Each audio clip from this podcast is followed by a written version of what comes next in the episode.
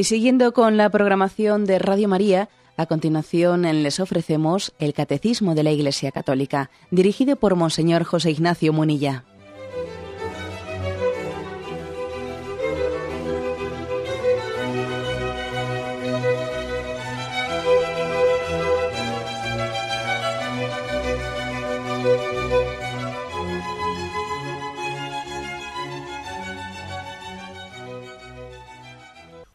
A todos los oyentes de Radio María. Un día más, con la gracia del Señor, proseguimos el comentario del Catecismo de nuestra Madre, la Iglesia. Habíamos quedado en el punto 200.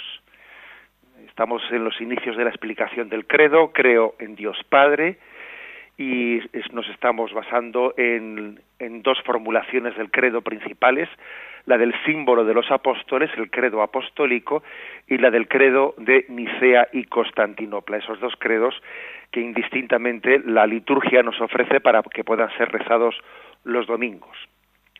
Bien, pues el programa anterior habíamos explicado el punto 199 que hacía la primera formulación del credo apostólico, creo en Dios. Pero es que resulta que si comparamos con el credo de Nicea o Constantinopla, si os fijáis, el credo de los apóstoles decía creo en Dios y el credo de Nicea Constantinopla dice creo en un solo Dios. ¿Mm? Por eso el punto 200 eh, pues hace comenta este matiz, ¿eh? el matiz que añade el credo de Nicea al credo apostólico. Un solo Dios, creo en un solo Dios. Eh, han, han, añadido, pues unos siglos después, el, término un solo Dios. Obviamente, eh, pues no, no, hace falta decir que no es que la Iglesia añadiese unos siglos después un solo Dios por el hecho de que eh, al principio, siglos atrás, ese tema no estuviese claro, es obvio, ni tampoco ha querido añadirlo porque estuviese mm, bueno, pues que porque estuviese pendiente de confesarse tal cosa, porque hay que decir que cuando uno dice creo en Dios, implícitamente está diciendo creo en un solo Dios. Esto lo explicaremos ahora. Es decir, cuando la Iglesia dice creo en Dios, en el fondo está diciendo creo en un solo Dios. Pero lo cual no quiere decir que de vez en cuando sea bueno explicitarlo, decir un solo Dios. Porque aunque, aunque es verdad que, que Dios no puede haber más que uno, conviene que lo digamos, conviene que lo expresemos, conviene que lo recordemos a nosotros mismos. Por eso esta, eh, este matiz, creo, en un solo Dios, el catecismo lo, lo, explicita en tres puntos, del punto 200 al 202. Leo el primero, eh, punto 200. Con estas palabras, creo en un solo Dios, comienza el, el símbolo de Nicea Constantinopla. La confesión de la unicidad de Dios, que tiene su raíz en la revelación divina en la antigua alianza, es inseparable de la confesión de la existencia de Dios, y asimismo también fundamental. Dios es único, no hay más que un solo Dios. Y aquí viene una cita del Catecismo romano. La fe cristiana confiesa que hay un solo Dios, por naturaleza, por sustancia y por esencia. Bien, em, a esta afirmación de que Dios es uno solo, creo en un único Dios, le llamamos la afirmación de la unicidad de Dios. Dios es único. No hay dos dioses, no hay tres dioses, no, creemos en el, eh, en el politeísmo. ¿eh? Se ha distinguido entre el monoteísmo y el politeísmo. Las tres grandes religiones monoteístas, sabéis que son el cristianismo, el islam y el judaísmo las religiones que creen en un solo Dios. Luego hay religiones politeístas, especialmente las orientales, ¿eh? muchas religiones también primitivas, pues son religiones de carácter politeísta. Bien, lo primero que hay que decir es que la afirmación de que Dios es uno solo es inseparable de la afirmación de la existencia de Dios. Es inseparable. ¿eh? Es que podríamos decir nosotros que si Dios no es un único Dios, es que en realidad no es Dios. Es otra cosa. ¿eh? Si Dios no es un único Dios, pues entonces no es Dios. Porque es que eh, entre las cualidades que tiene el concepto de Dios, existe, eh, hay dos cualidades que son, que son básicas, ¿no? Dios es infinito y Dios es omnipotente. Si Dios es infinito y Dios es omnipotente, no puede haber dos dioses. ¿Eh? No puede haber dos dioses. Lo dice aquí el catecismo refiriendo una cita del catecismo romano y dice, por naturaleza, por sustancia y por esencia, Dios tiene que ser único, no pueden ser dos. Es que de lo contrario vamos, va en contra de la propia esencia de lo que es ser Dios, va en contra de su propia naturaleza. ¿Mm? Si Dios es infinito y Dios es todopoderoso, no puede haber más que un solo Dios, porque no puede haber dos infinitos. Dos infinitos no puede haber. Si un Dios es infinito y hay otro Dios, hay algo que está fuera de ese Dios. Dios ya no lo es todo, porque hay otro Dios más. O si Dios es todopoderoso, bueno, pues entonces mm, obviamente no puede haber otro Dios más, porque entonces hay algo que está fuera del poder del primer Dios. Aquí hay una diferencia muy grande, digamos, entre las religiones que se profesan monoteístas o las religiones politeístas. Hay un, hay un salto muy grande entre el politeísmo y el monote y, y, la, la, creencia en un solo Dios. Politeísmo y monoteísmo, si me permitís que os diga, pues la verdad es que mm, conforman una distancia tan grande que a la hora del diálogo interreligioso, obviamente eso se nota, ¿eh? el tipo de diálogo interreligioso que podemos sostener o mantener pues con las demás religiones monoteístas es mucho más profundo que el que podamos mantener pues con las religiones eh, pues de tipo mm, de tipo animista o con las religiones orientales como el hinduismo etcétera es mucho más profundo el diálogo interreligioso con las religiones con las que compartimos el monoteísmo. Como digo esta afirmación que he hecho eh, no hace falta tener fe para realizarla. Es decir un filósofo desde el punto de vista racional puede llegar a esta conclusión de decir, no, es que Dios por conceptos, por el concepto de su naturaleza, de su esencia, tiene que ser uno. Es que si fuesen dos, mm, ya no sería Dios, ya no, no, no puede ser infinito, no puede haber dos dioses infinitos, Dios, dioses omnipotentes. Esta afirmación, la propia razón humana puede llegar a alcanzarla. Lo cual no quita, pues que también en la revelación, en la revelación de Dios, en la Sagrada Escritura, Dios también ha revelado su unicidad. Dios siempre en la revelación ha, ayudado a que entendamos mejor lo que por la razón, por el ejercicio recto de la razón, debiéramos haber conocido. Hay veces que en la revelación se nos revelan cosas que nosotros no podíamos haber conocido. Por ejemplo, el hecho de que Dios, siendo uno, sean tres personas, Padre, Hijo y Espíritu Santo. Eso ciertamente nosotros por la razón no podíamos conocerlo. Pero el hecho de que Dios sea uno, por naturaleza y por sustancia, por esencia, eso la razón podía conocerlo. Y a pesar de eso Dios ha tenido misericordia de nosotros y también lo ha revelado para fortalecer la, la conclusión de una razón recta. Bien, eh, ¿por qué decía yo, por qué subrayaba el hecho de que, que hay una distancia tan grande entre las religiones monoteístas o las politeístas?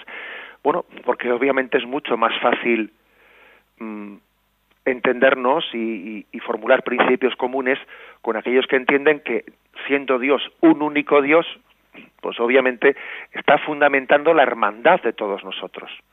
Aquí no hay una parte de la población mundial que sea hija de un Dios y otra parte de la población mundial que sea hija de otro Dios. Eso sería terrible, ¿eh? Sería terrible, pues el que entre nosotros dijésemos que nosotros somos hijos de un Dios, vosotros sois hijos de otro Dios. Bueno, vamos a ver, ¿eh? entre nosotros dos, cuál de los dos dioses tiene más, ¿eh?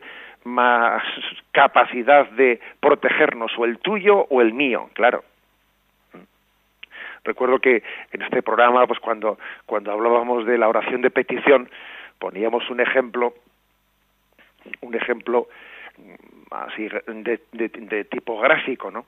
para que tuviésemos mucho cuidado de, no manipular la, la, asistencia de Dios a nuestra conveniencia. Y el ejemplo era que, bueno, pues que estaba un jugador de fútbol, ¿no? Pues a punto de lanzar un penalti y le pide a Dios meter el gol, al mismo tiempo que el portero del otro equipo le pide al mismo Dios parar el penalti. Y entonces uno dice, pues Dios vaya lío que tiene que tener, porque es el mismo Dios de los dos y uno le pide meter el gol y otro le pide pararlo. ¿eh? Bueno, ¿qué quiere decir? Que el hecho de que todos seamos hijos del mismo Dios nos tiene que hacer muy humildes a la hora de invocarle, no pretender manipularle para lo mío. ¿A dónde voy yo pretendiendo que Dios esté avalando mis caprichos?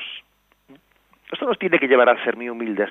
el, tener conciencia de la hermandad entre todos nosotros. Yo no puedo invocar a Dios frente a los demás, pero hombre, si son hijos suyos exactamente igual que si lo soy yo. Bien, dicho esto, dicho esto, un, matiz que creo que hay que hacer hoy en día, ¿eh? especialmente porque estamos muy afectados pues por una, una cultura relativista cuidado con, con extraer de aquí ¿eh? la conclusión de que todas las religiones son iguales. Ojo, no. El Papa cuando cuando va a determinados países eh, islámicos ora y hace una oración incluso entrando en una mezquita, incluso entrando en una sinagoga y ora al único Dios en el que creemos unos y otros y, y, y claro, el Papa y cualquiera de nosotros pues un servidor recientemente ha tenido la ocasión de estar pues ante en Israel en Jerusalén y ante el muro de las lamentaciones pues donde los eh, donde los judíos oran y rezan pues también tuve la ocasión de estar allí y yo lógicamente en silencio en mi interior pedí al único Dios en el que también creen esos judíos que rezan allí pues también le pedí por la hermandad de todos los hombres. También es verdad que en mi interior pedí para que ese pueblo judío descubra que Jesucristo es el Hijo de Dios y es el Mesías que están esperando, que llegó y no reconocieron. ¿eh? Pero, pero un cristiano puede orar ¿eh? en ese lugar, pues como el Papa también hizo cuando estuvo en Jerusalén, como, como varios papas han hecho ya, ¿no? Bien, digo que que creer en un único Dios tiene unas consecuencias muy grandes de, hermandad y es una llamada de atención a no manipular ¿eh? el concepto de Dios a nuestro capricho, pero de ahí no podemos extraer la consecuencia de que entonces, bueno, pues claro, pues si los judíos rezan al mismo Dios que nosotros eh, y, el Islam en el fondo cuando dirige se dirige a Alá, pues está dirigiendo pues al único Dios existente, aunque ellos le llamen Alá, aunque nosotros le llamemos Yahvé, eh, pues entonces qué más dará, ¿no? Todas las religiones son iguales, no, ojo, esa, eh, ese silogismo no se puede realizar. Una cosa es que haya un único Dios, pero otra cosa es que ese Dios se ha revelado, se ha mostrado y ha elegido un camino para mostrarse y revelarse. Hay un camino objetivo de revelación que Dios ha realizado en Jesucristo y a través del pueblo de Israel. El pueblo de Israel fue elegido por pura gracia de Dios eh, para ser camino de revelación.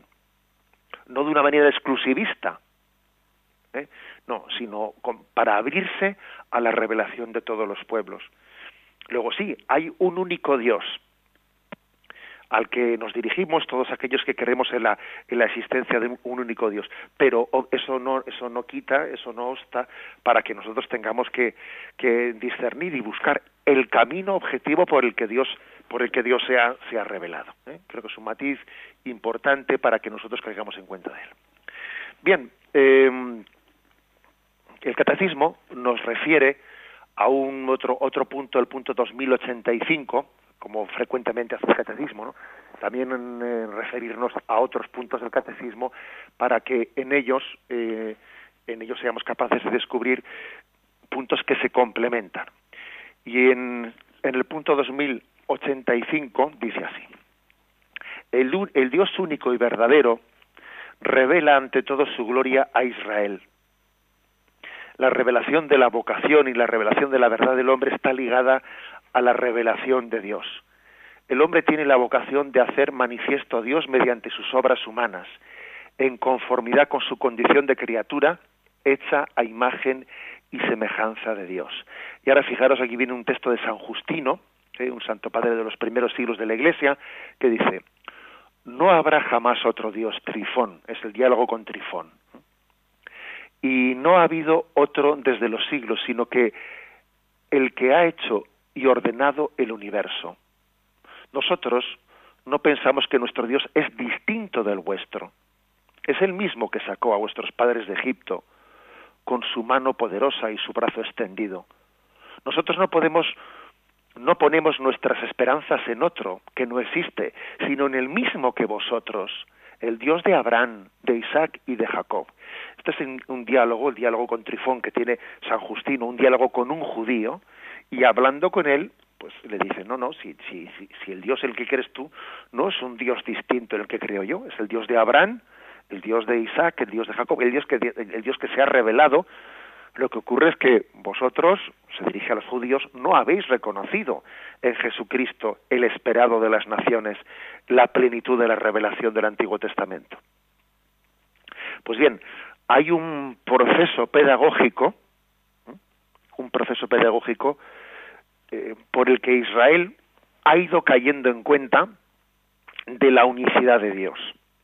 En el Antiguo Testamento Israel pues podía tener sus dudas. ¿eh?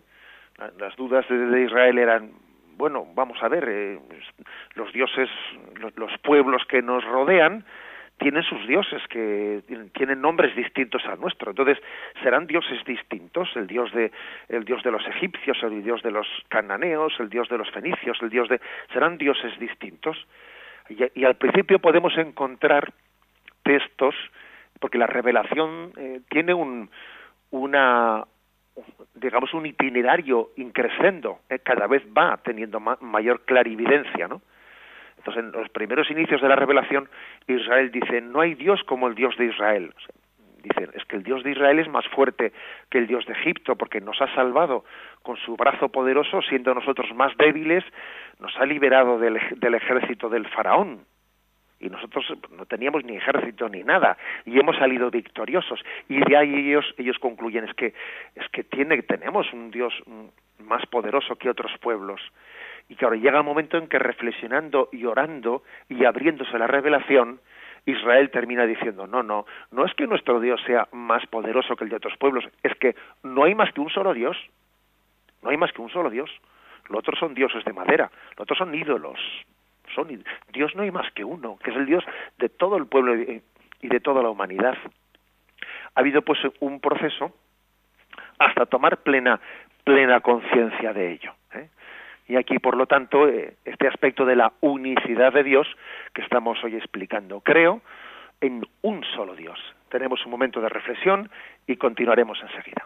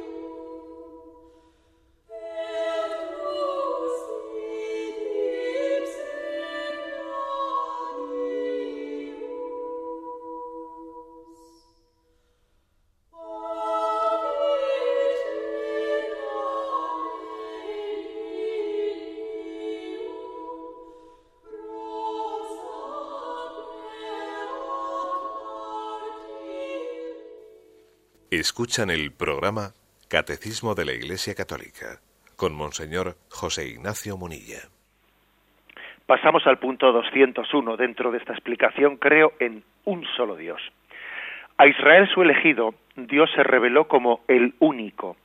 Escucha Israel, el Señor nuestro Dios es el único Señor. Amarás al Señor tu Dios con todo tu corazón, con toda tu alma y con todas tus fuerzas. Por los profetas Dios llama a Israel y a todas las naciones a volverse a Él, el único. Volveos a mí y seréis salvados, con fines de la tierra, porque yo soy Dios, no existe ningún otro. Ante mí se doblará toda rodilla y toda lengua jurará diciendo, solo en Dios hay victoria y fuerza. Isaías 45, 22, 24. Bien, continúa pues la explicación de esta afirmación de la unicidad a Dios. Es interesante este punto, ¿eh? que da una vuelta más, una vuelta de rosca más al punto anterior. El hecho de que Dios sea único, de que no haya dos dioses, el hecho de la unicidad de Dios, nos lleva a entender mucho mejor el primero de los mandamientos. Amarás al Señor tu Dios con todo tu corazón, con toda tu alma, con todo tu ser. Tal cosa no se podría decir dentro de una concepción politeísta. Si yo tuviese varios dioses, yo no podría amar a todos esos dioses con todo el corazón, con toda el alma, con todo el ser. Tendríamos un corazón dividido, dividido. Entre un dios, otro dios, es decir, voy a, como, como han ocurrido, como ocurre de hecho ¿eh? en las mm, religiones primitivas vamos a, pedir tal cosa, pero luego mm, se le ofrecemos también otro sacrificio al otro Dios para que no se ponga celoso del sacrificio anterior que hemos hecho al otro Dios. En las religiones primitivas existe una especie de eh, intento de pacificación entre los dioses. Eh, a nosotros Jesús nos pide que amemos con un corazón indiviso, un corazón indiviso. En realidad, decir que Dios es el único Dios y que debemos de entregarle la totalidad de nuestro corazón, eh, son dos verdades que están en íntima unión. En realidad a Dios, esto me lo, me lo habéis escuchado más de una vez, en realidad a Dios o se le ama plenamente o es que en realidad no es Dios, le estamos manipulando. A Dios o le entregas tu corazón plenamente o le estás manipulando. Porque es que Dios es único. Y por tanto no puedo decir, eh, yo creo en Dios un poquito. No, un poquito, eh, vamos a ver cómo es un poquito. O sea, si creo en Dios, Dios es, lo es todo. No puedo decir creo en Dios un poquito. ¿eh? Como aquel chiste aquel chiste de, mm, de la señora que tenía que tenía una, chica de servicio ¿eh? de servicio que que ve que pegue y le ve que va, no sé, que le tenía así indicios como de poder estar embarazada la, la, chica de servicio y un día se atreve a preguntarle y le dice, oye María, ¿estás embarazada? Y la otra se echa a llorar y dice, no, pero solo un poquito. Y dice, hombre, un poquito o está embarazada o no está embarazada, ¿no? Bueno, perdonad por el chiste, pero algo así ocurre. Oye, mira, o crees en Dios, o, pero si crees en Dios, no puedes creer un poquito, es decir, es que Dios a Dios hay que entregarle la totalidad del corazón porque lo es todo, él es tu creador. O sea, tu vida está está sostenida en él. él te ha creado por amor y para el amor. Por eso repito esa frase, a Dios o se le entrega plenamente el corazón o se le manipula, o sea, o estamos intentando manipularle. Ya sé que esto entra en colisión con el relativismo, que es tan fuerte en nuestra cultura, en el que, claro, decir que hay que entregarle a Dios plenamente el corazón ya suena ya que este es un talibán. ¿eh? Esto ya es, bueno, pues no, la concepción relativista, pues es que, bueno, pues el hombre tiene que ser un poco religioso, un poco no sé qué, y un poco eh, el hombre tiene que ser un poco animal político, un poco, pues eso, ¿no? Eh, pues amigo del ocio, un poco religioso y un poco amigo de la ciencia. No, no, mira usted, eh, vamos a ver, no, no, no me ponga todo, no me ponga el fútbol y la fe en Dios al mismo nivel.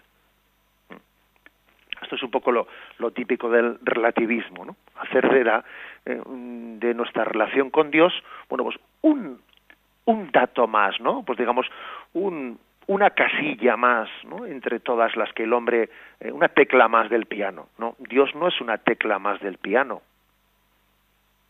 Eh, Dios es el que hace sonar toda la sinfonía, en él se sostenta toda, pues todas las facetas de la vida, la faceta del amor, la faceta del trabajo, la faceta de, bueno, de nuestro futuro, o sea, todo está sustentado en él. Por eso mm, no tengamos miedo, ¿no? A, a ser acusados de fundamentalistas por el hecho de que afirmemos la, la, existencia de un único Dios que lo es todo para nosotros. Dios es mi todo. Es nuestro es, es, es el todo del hombre. Lo cual, por cierto, no nos resta a nosotros decir que Dios es todo no está restando al resto de las cosas de la creación. ¿eh? No. En realidad, cuando decimos que Dios es todo, que Dios no es una tecla del piano, sino que, que es todo, que es el maestro de orquesta, ¿no? Eso no resta a las demás, a las demás teclas, ¿eh? a todas las teclas del piano. No, más bien le suma. En realidad, digamos una cosa, que lo único, lo único que aumenta cuando se da a otros es el amor. Yo por darle a Dios todo mi amor, no se lo resto a los demás. Lo único que aumenta en esta vida al darse es el amor. Todo lo demás te resta. Entonces, como Dios pide ser amado plenamente, eso a ti no te resta, porque más todo lo contrario, tú al amarle a Dios con todo el corazón, eso no te resta amar a tus hijos, eso no te resta amar a esto es algo importante de explicar porque a veces claro, cuando se esa típica pregunta que nos han hecho de pequeños, ¿no? ¿A quién quieres más, a mamá o a papá? Que yo recuerdo que esa era una pregunta que yo mm, la, la, sentía como odio, odiosa cuando alguien eh, tú eras un eh, pues un canajillo y alguien te hacía esa pregunta, pues era una pregunta antipática que te, te negabas a contestarla. ¿eh? Bueno, pues lo mismo eh, uno va creciendo en la vida y a veces se le puede plantear el primer mandamiento, amarás a Dios sobre todas las cosas. A ver, ¿yo a quién amo más? Eh? ¿A Dios o, o a mis padres? Hombre, ya sabemos que la respuesta obviamente tiene que ser a Dios. Pero es que además posiblemente la pregunta está mal planteada. Porque es precisamente el amar a Dios con todo el corazón el que me permite a mí poder amar a mis padres o poder amar a mi prójimo. El amor cuando se da se da plenamente, no se resta, se suma. Eh, repito esa frase que he dicho, lo único que aumenta cuando se da es el amor. ¿eh? Podríamos hacer un acertijo de esto. A ver, adivina, adivinanza. ¿Qué es aquello que cuando se da aumenta? Alguno puede decir el fuego. Pues es verdad también. El fuego cuando se da aumenta. El amor, ¿eh? digamos, el amor. El amor es aquello que cuando se da aumenta. Por eso decir que Dios es el único Dios y que tenemos que entregarle fruto de que es el único, ¿eh? tenemos que entregarle todo nuestro corazón, eso no resta nuestra capacidad de amar el resto de la creación. No, no, todo lo contrario, aumenta nuestra capacidad de amar al resto de la creación. Dignifica al resto de la creación especialmente a mi prójimo, porque mi prójimo es tan digno como soy yo, porque es tan amado por Dios como soy amado yo, y eso obviamente pues pues me, capacita para amarle más. Entre otras cosas porque para Dios, para Dios todos somos hijos únicos. ¿eh? Todos somos hijos únicos esto algo también pueden entender por comparación, por metáfora, por analogía, analogía como queréis los padres, ¿no? Un padre y una madre no tienen cinco hijos, sino que tienen cinco veces un hijo único. Porque es así, ¿eh? Porque no puede ser de otra, de otra manera. Tienen cinco veces un hijo único. Bien, pues para Dios eso que nosotros nos es difícil, ¿eh? porque claro, el amor humano es limitado. Pero en Dios esto no es únicamente una frase bonita, es que en Dios, además de ser algo bonito, es que es real. O sea, para Dios todos somos hijos únicos. Porque Dios es infinito. Porque Dios es, eh, es el todo, es único, y siendo único e infinito, pues es capaz de amarnos a todos como si fuésemos nosotros solos, sin tener que dejar de ser hermanos, tiene esa capacidad de totalidad con cada uno de nosotros.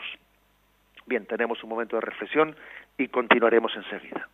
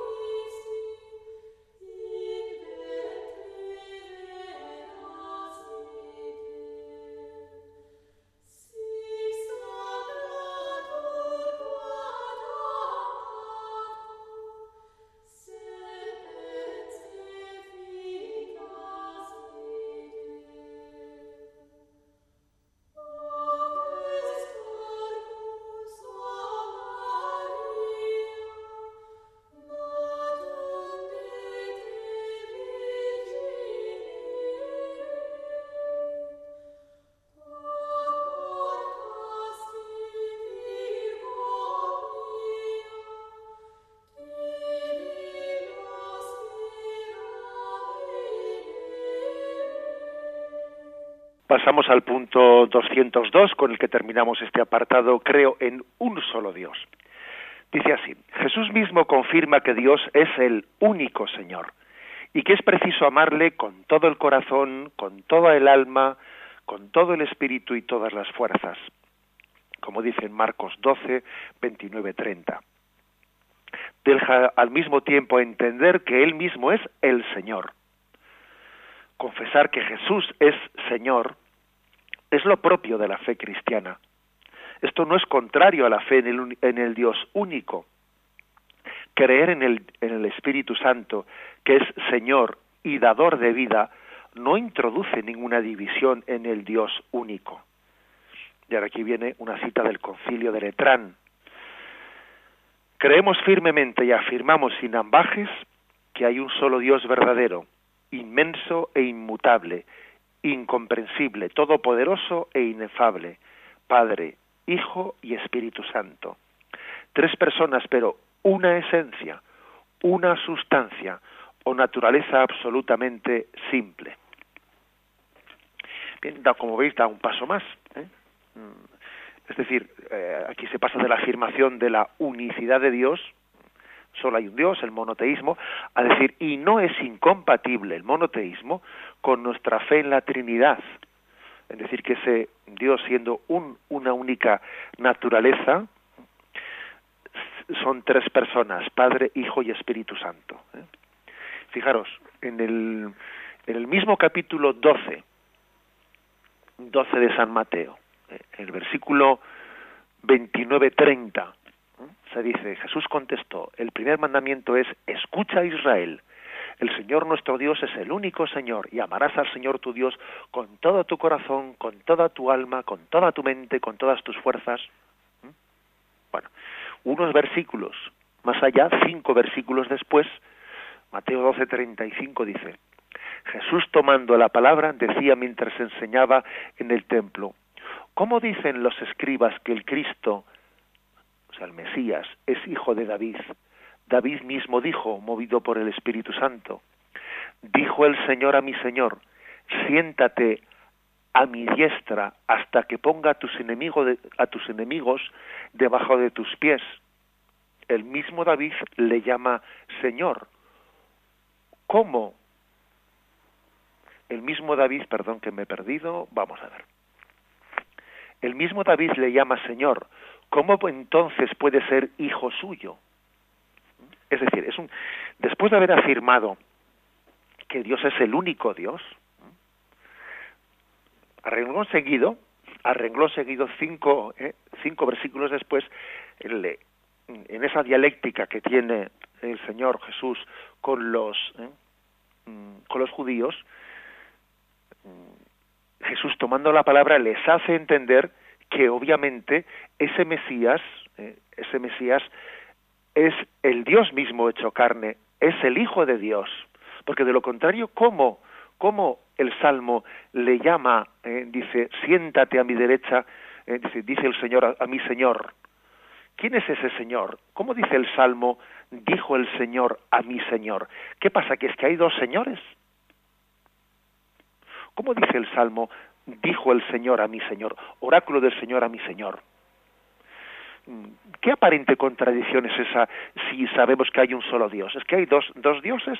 Bueno, está él, Jesús está haciéndoles ¿eh? en esa controversia o en ese diálogo que tiene con los judíos, les hace entender cómo la propia fe del Antiguo Testamento eh, no dejaba claro que no era incompatible la creencia en un único Dios con que en él hubiese una pluralidad de personas. Oráculo del Señor a mi Señor. Siéntate a mi derecha y haré de tus enemigos estrado de tus pies. ¿A quién se refiere el Antiguo Testamento cuando el Señor le dice a mi Señor? Es que hay dos dioses, es que hay dos señores. No, obviamente no los hay. Pero la confesión de que Jesucristo es el Hijo de Dios hecho hombre, no niega la existencia del único Dios. En el Evangelio podemos, por otra parte, aunque esto no es un tema que, sea el tema específico que aquí se quiera tratar, pero bueno, lo mento de pasada, pues obviamente hay muchas, muchas páginas del Evangelio en las, en las que Jesús pide para sí lo que solamente ya ve, lo que solamente Dios puede pedir para sí. Lo que, por ejemplo, ¿eh? cuando Jesús dice, el que quiera salvar su vida la perderá, pero el que pierda su vida por mí la encontrará. Eso solo lo puede decir Dios. Y lo dice Jesús. Luego, el señorío, la autoridad que en el Antiguo Testamento se refiere a Yahvé, en el Nuevo Testamento se refiere al mismo Jesús es que si esta frase, el que quiera salvar su vida la perderá, pero el que pierda su vida por mí la, encontrará, esta frase o la dice pues un, un dictador, alguien que quiere esclavizar a los hombres, o si no la dice Dios mismo, como es el caso, porque Jesús es nuestro libertador y bueno, y podríamos eh, pensar en muchas frases más, ¿no? O sea, en muchas eh, logion, como se dice, no, logion o frases de Jesús que el Evangelio recoge, el que no renuncie por mí, el que no renuncia a todo, a casa, a padre, hermanos, no es digno de mí, etcétera. O sea, esa disponibilidad de renunciarlo a todo por seguir a Jesús, obviamente está afirmando la divinidad de Jesucristo, que no es incompatible con la con la existencia, con la afirmación de que no hay más que un solo Dios. Quizás una de las frases cúlmenes de, de, tal, de tal afirmación es la que tiene el Evangelio de San Juan cuando dice Jesús, Dios y yo somos una misma cosa. ¿Mm? Esa frase es que es impresionante. ¿eh? Es una frase del Evangelio de San Juan en la que parece que está, ¿no? Mm, una está llegando ¿eh? llegando a la afirmación de la de la unicidad de Dios lo mismo hay que decir del Espíritu Santo ¿eh? cuando nosotros hemos dicho creo en el Espíritu Santo Señor y dador de vida el Espíritu Santo es Señor y la palabra Señor en el sentido teológico de la palabra es un señorío mm, de totalidad no un señorío parcial o sea, a Jesús se le entrega todo el corazón, al Espíritu Santo se le entrega todo el corazón. Y una cosa no resta a la otra. Lo que yo le entrego a Cristo no le resta al Espíritu Santo. Lo que yo le entrego al Espíritu Santo no le resta a Jesucristo. Recuerdo haber visto en una, en una iglesia de, mm, de Tierra Santa, recuerdo concretamente que es la iglesia de la dormición de María, que está en lo alto del, del monte Sión, en el centro, en el suelo, en el centro de la iglesia, que es una iglesia circular, están como tres alianzas, tres alianzas unidas, unidas. Claro, y al estar las tres alianzas unidas, hay como una parte de las tres alianzas, o sea, un, que es común a las tres, ¿eh? porque son dos alianzas, no, tres alianzas. Luego hay una parte ¿eh? que es común a la primera, segunda y tercera, imagen de la Trinidad, ¿no? Y allí pone agios, agios, agios, que se la tienes santo, santo, santo. Es el único Dios. Yo, la afirmación que hacemos del señorío de Cristo no, no le resta a Jesucristo, no resta al Padre. Bien, aquí no estamos hablando hoy de la Trinidad, ya llegará el momento que hablemos de la Trinidad, pero sencillamente hacemos la afirmación. Que la fe en el único Dios, no es incompatible, sino todo lo contrario, con la afirmación de la divinidad del Padre, del Hijo y del Espíritu Santo. Por lo tanto, tres puntos, el 200 al 202, en los que se ha explicado, pues este matiz, ¿no? Creo en un solo Dios. ¿eh? El credo niceno, de Niceno, eh, Niceno Constantinopolitano, le añade al credo apostólico, eh, pues este adverbio, Creo en Dios, dice el credo de los apóstoles, creo en un solo Dios, dice el credo de Nicea.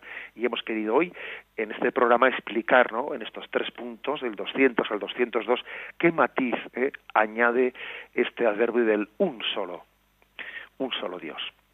Damos paso a la intervención de los oyentes.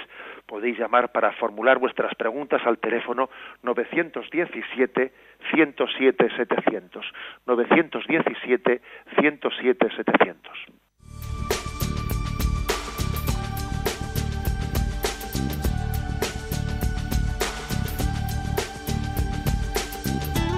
Radio María le ofrece la oportunidad de recibir en su casa sus programas favoritos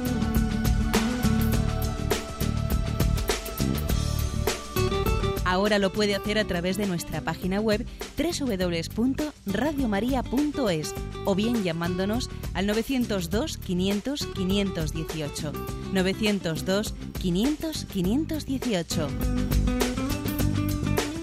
Pídanos el programa que más le interesa en cualquiera de sus emisiones, especificando el día y la hora que lo ha escuchado. Solo nos tiene que decir si lo quiere en CD de audio o CD o DVD en MP3. Haga su solicitud en el 902 500 518 y en www.radiomaria.es. Radio María, más cerca de usted.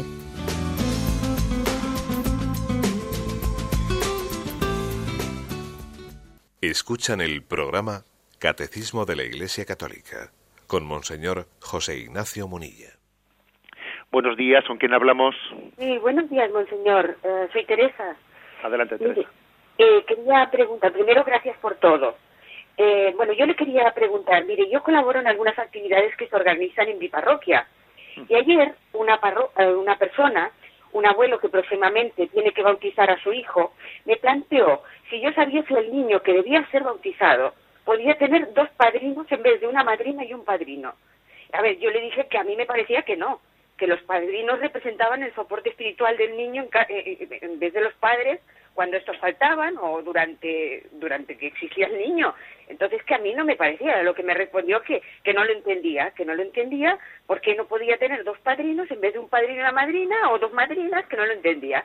Entonces yo, no sé cómo explicárselo más. Eh, era esto. Bien, vamos a ver. Eh, bueno, hablo un poco sin, eh, sin haber consultado el tema, eh, con el riesgo de que en directo se nos hace una pregunta y seguro que, que tendría igual más precisiones que hacer si, si lo pudiese consultar, etcétera. Bueno, es verdad que, que en la Iglesia existe esa tradición del padrino y de la madrina. ¿eh? y de hecho los libros de registro del, del bautismo allí pone padrino, madrina. Bien, pero mm, no creo que exista una eh, es más bien una tradición es más bien una eh, una costumbre. No creo que exista ningún argumento mm, teológico teológico em, para sostener ¿eh? para sostener el hecho de que el padrino y la madrina pues tienen que ser hombre hombre y mujer ¿eh? así como por ejemplo pues eh, hay otros temas en los que entramos ya pues por ejemplo el tema del sacerdocio el hecho de que Jesucristo eligiese hombres para el sacerdocio y no y, no eligiese mujeres entre los doce apóstoles es un tema que la Iglesia no se atreve no se atreve a cambiar porque está eh, está en, la, en el inicio de, de la acción sacramental que el propio Jesucristo realizó y la Iglesia no tiene, eh, no se siente con capacidad de cambiar lo que Cristo realizó, el tema este de los padrinos del bautismo, obviamente, pues es distinto. Puede haber un solo padrino de bautismo, un solo padrino. Puede haber dos, pero que sean eh, hombre y mujer no es, no es un tema ligado a, a una verdad de fe o puede haber tres padrinos es decir más bien estamos hablando de una tradición de la iglesia ¿eh? una tradición de la iglesia entonces ahora viene la pregunta por alguna razón especial ¿eh? podría eh, hacerse una excepción a esa tradición de que sea un, sea pues un varón y, y una mujer pues que quienes eh, quienes sean los padrinos pues la verdad es que yo creo que sí pero bueno, ¿eh? o sea, es decir, que se trata de una normativa que no está ligada, eh, ligada a ninguna verdad de fe. Eh. Em, creo que esto es lo principal, claro, eso, eso que dice usted de que, bueno, pues los que los padrinos quieren también de alguna manera sustituir a los padres en caso de, bueno, no es eso lo principal de los padrinos, ¿no? El que sustituyan a los padres en caso de que estos eh, falleciesen. Lo principal de los padrinos es apoyar, ¿eh? apoyar la educación de la fe de los niños. ¿eh? De la fe. No tanto un padrino y una madrina no puede suplir la paternidad y la maternidad ¿eh? de un hijo en el sentido explícito. Bueno, eh, como digo, eh, esta contestación la doy con toda la humildad y sin, y, sin haberlo consultado. Damos paso a un siguiente oyente. Buenos días. Buenos días. Sí. Yo quería... Adelante, si le escuchamos.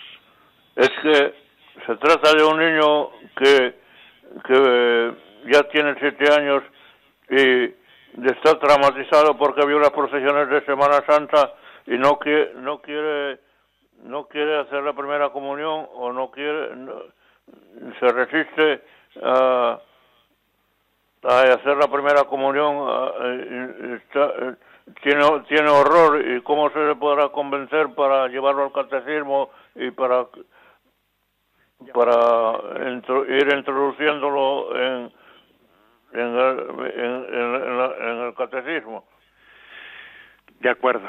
Bueno, vamos a ver. Eh, es verdad que los niños, bueno, pues los niños son muy impresionables y, y un niño, pues eh, también puede tener un grado, eh, pues un grado de, mm, de afectividad, etcétera, de, de sensibilidad al que quizás eh, ciertos gestos, eh, ciertos gestos nuestros, pues hombre, pues pueden también eh, herirle, ¿no? Pues hombre, a veces uno, por ejemplo, si, si ve la película, pues por ejemplo, de la Pasión de Mel Gibson, donde hay pues una, eh, una representación de la flagelación de Jesucristo especialmente cruel, etcétera, pues puede dejarle a una persona de sensibilidad grande, pues le puede dejar herida, ¿no? Herida. Y un niño de siete años, pues es susceptible, ¿no? De tal cosa. Vamos a ver, yo creo yo creo que es, es importante dar con la persona adecuada. ¿Eh? con la persona adecuada pues para que a ese niño mm, se le sane un poco esa esa mm, esa herida pues que quizás en una procesión de Semana Santa determinada hay ciertas tradiciones no en las que pues igual van, van por el camino y se representa de una manera violenta una flagelación que a un niño le puede le puede dejar herido.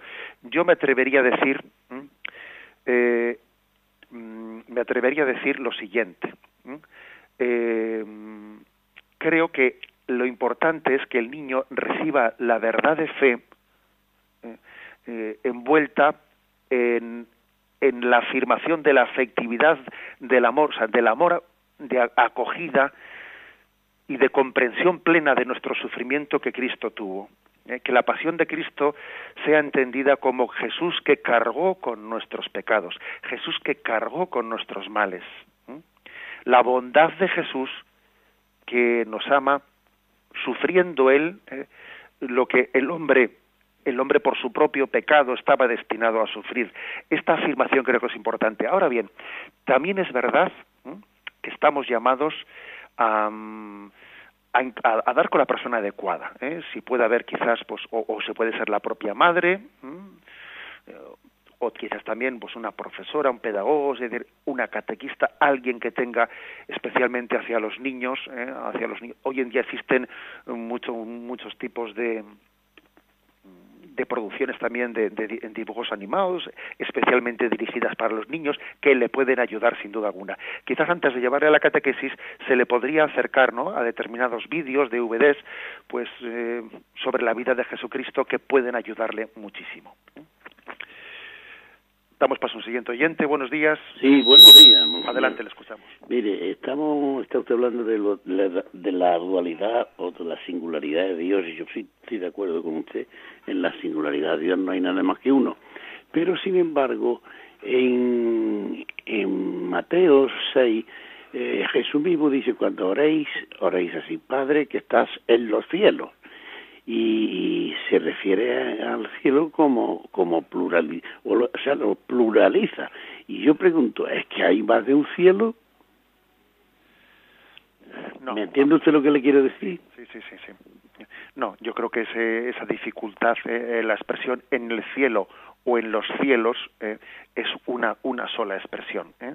Es decir, los cielos es como decir en lo alto. Eh,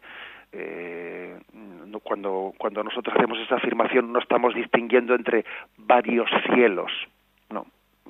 Es como si dijésemos en los mares, bueno, pero pues por tierra, mar y aire, pero hay un único, el, el mar, eh, el mar, es verdad que hay mares distintos, pero el mar es también eh, una unidad, ¿no? O sea que en los cielos hay una, sencillamente es un giro, un giro lingüístico que no obsta en absoluto para el tema de la unicidad de Dios. ¿eh? Creo que esta es la, la respuesta adecuada. Y es, es Jesús el que ora al Padre.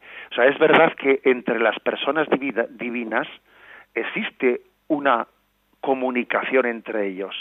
El Hijo y el Padre se comunican entre ellos, siendo, siendo un solo Dios, ¿eh? esa pluralidad de las tres personas es comunión, es comunicación entre ellos. Obviamente es un misterio que nos supera. ¿eh? Yo antes he puesto esa imagen de las tres alianzas unidas. ¿eh? Es un misterio que nos supera. Pero bueno, porque lo, afirma nuestra fe y no esperamos a entenderlo racionalmente para adherirnos y confesarlo aunque sea brevemente, damos paso a una última llamada. Buenos días. Buenos días, monseñor. Sí, adelante. Buenos días, monseñor. Estoy eh, muy, agradecido por Radio María y por usted. No sé, necesitaría ayuda espiritual.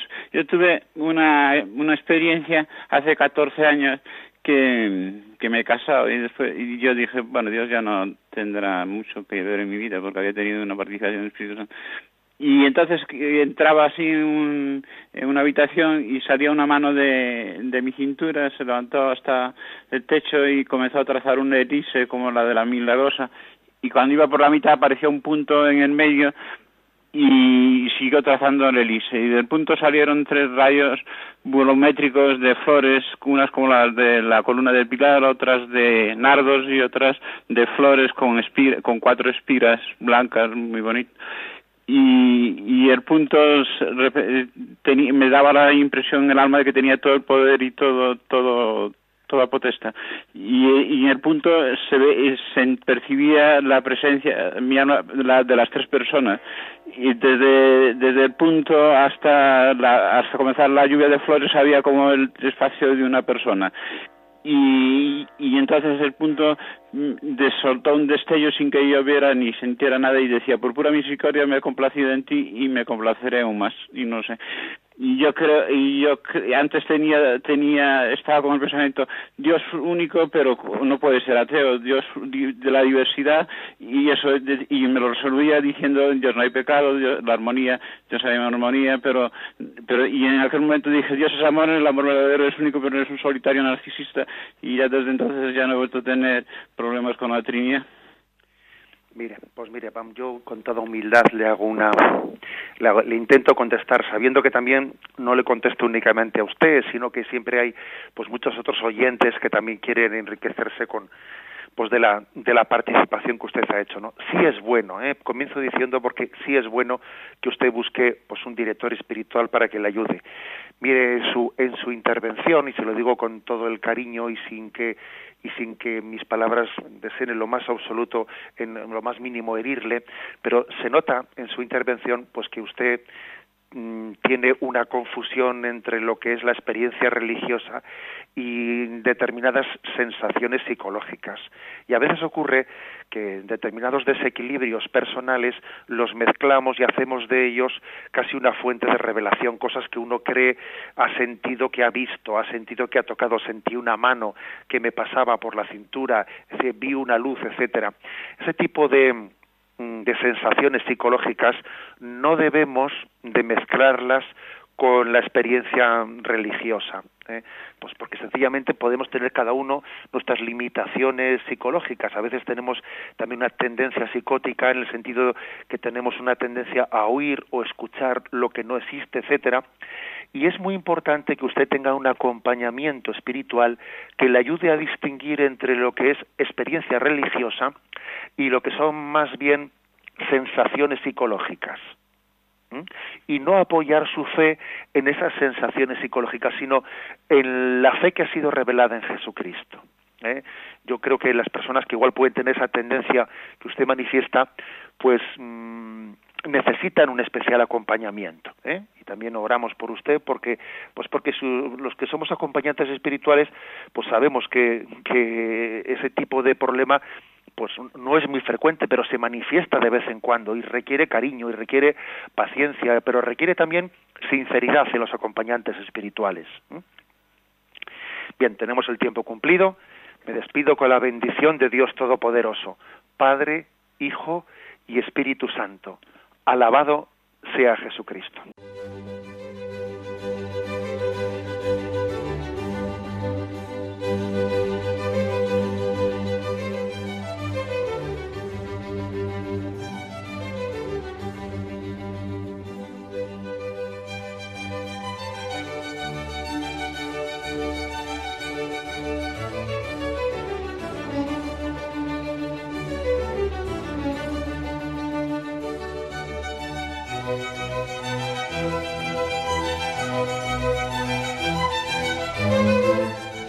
Han podido escuchar en Radio María el Catecismo de la Iglesia Católica, dirigido por Monseñor José Ignacio Munilla.